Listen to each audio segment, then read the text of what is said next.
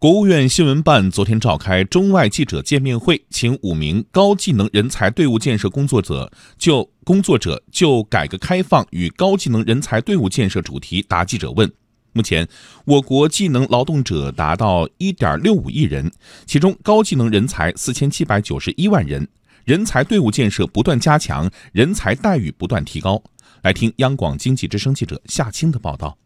在昨天的记者会上，人力资源社会保障部职业能力建设司司长张立新介绍说，近年来，国家先后出台新时期产业工人队伍建设改革方案、提高技术工人待遇、推行终身职业技能培训制度等一系列重大政策，基本构建了高技能人才的政策制度体系，完善了顶层设计。国家层面建设了五百九十一个国家高技能人才培训基地，建设了七百四十三个国家级技能大师工作室。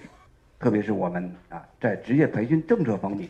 有了很大的突破，实现了职业培训补贴政策的普惠化和全覆盖。从明年开始，在全国各类企业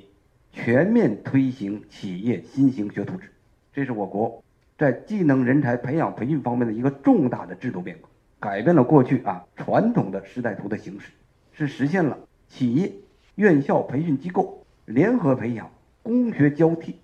双师带徒这样一个方式方法。数据显示，我国每年开展的政府补贴培训近一千七百万人次，全国技能劳动者目前达到一点六五亿人，其中高技能人才四千七百九十一万人。不少省份也都推出了提高对高技能人才的支持政策。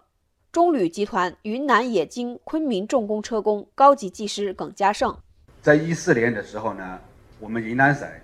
又把九十多名高级的人才。认定为引领首席技师，每年给我们工作经费十万元，公司还有一比一配比十万，连续给五年，而我们个人也每年有高技能人才的特殊生活补贴三万元。企业方面也有倾斜政策。中国石油辽河油田欢喜岭采油厂采油作业工高级技师赵西峰介绍，技术工人的收入越来越高，企业一直在倾斜高技能人才的薪酬待遇。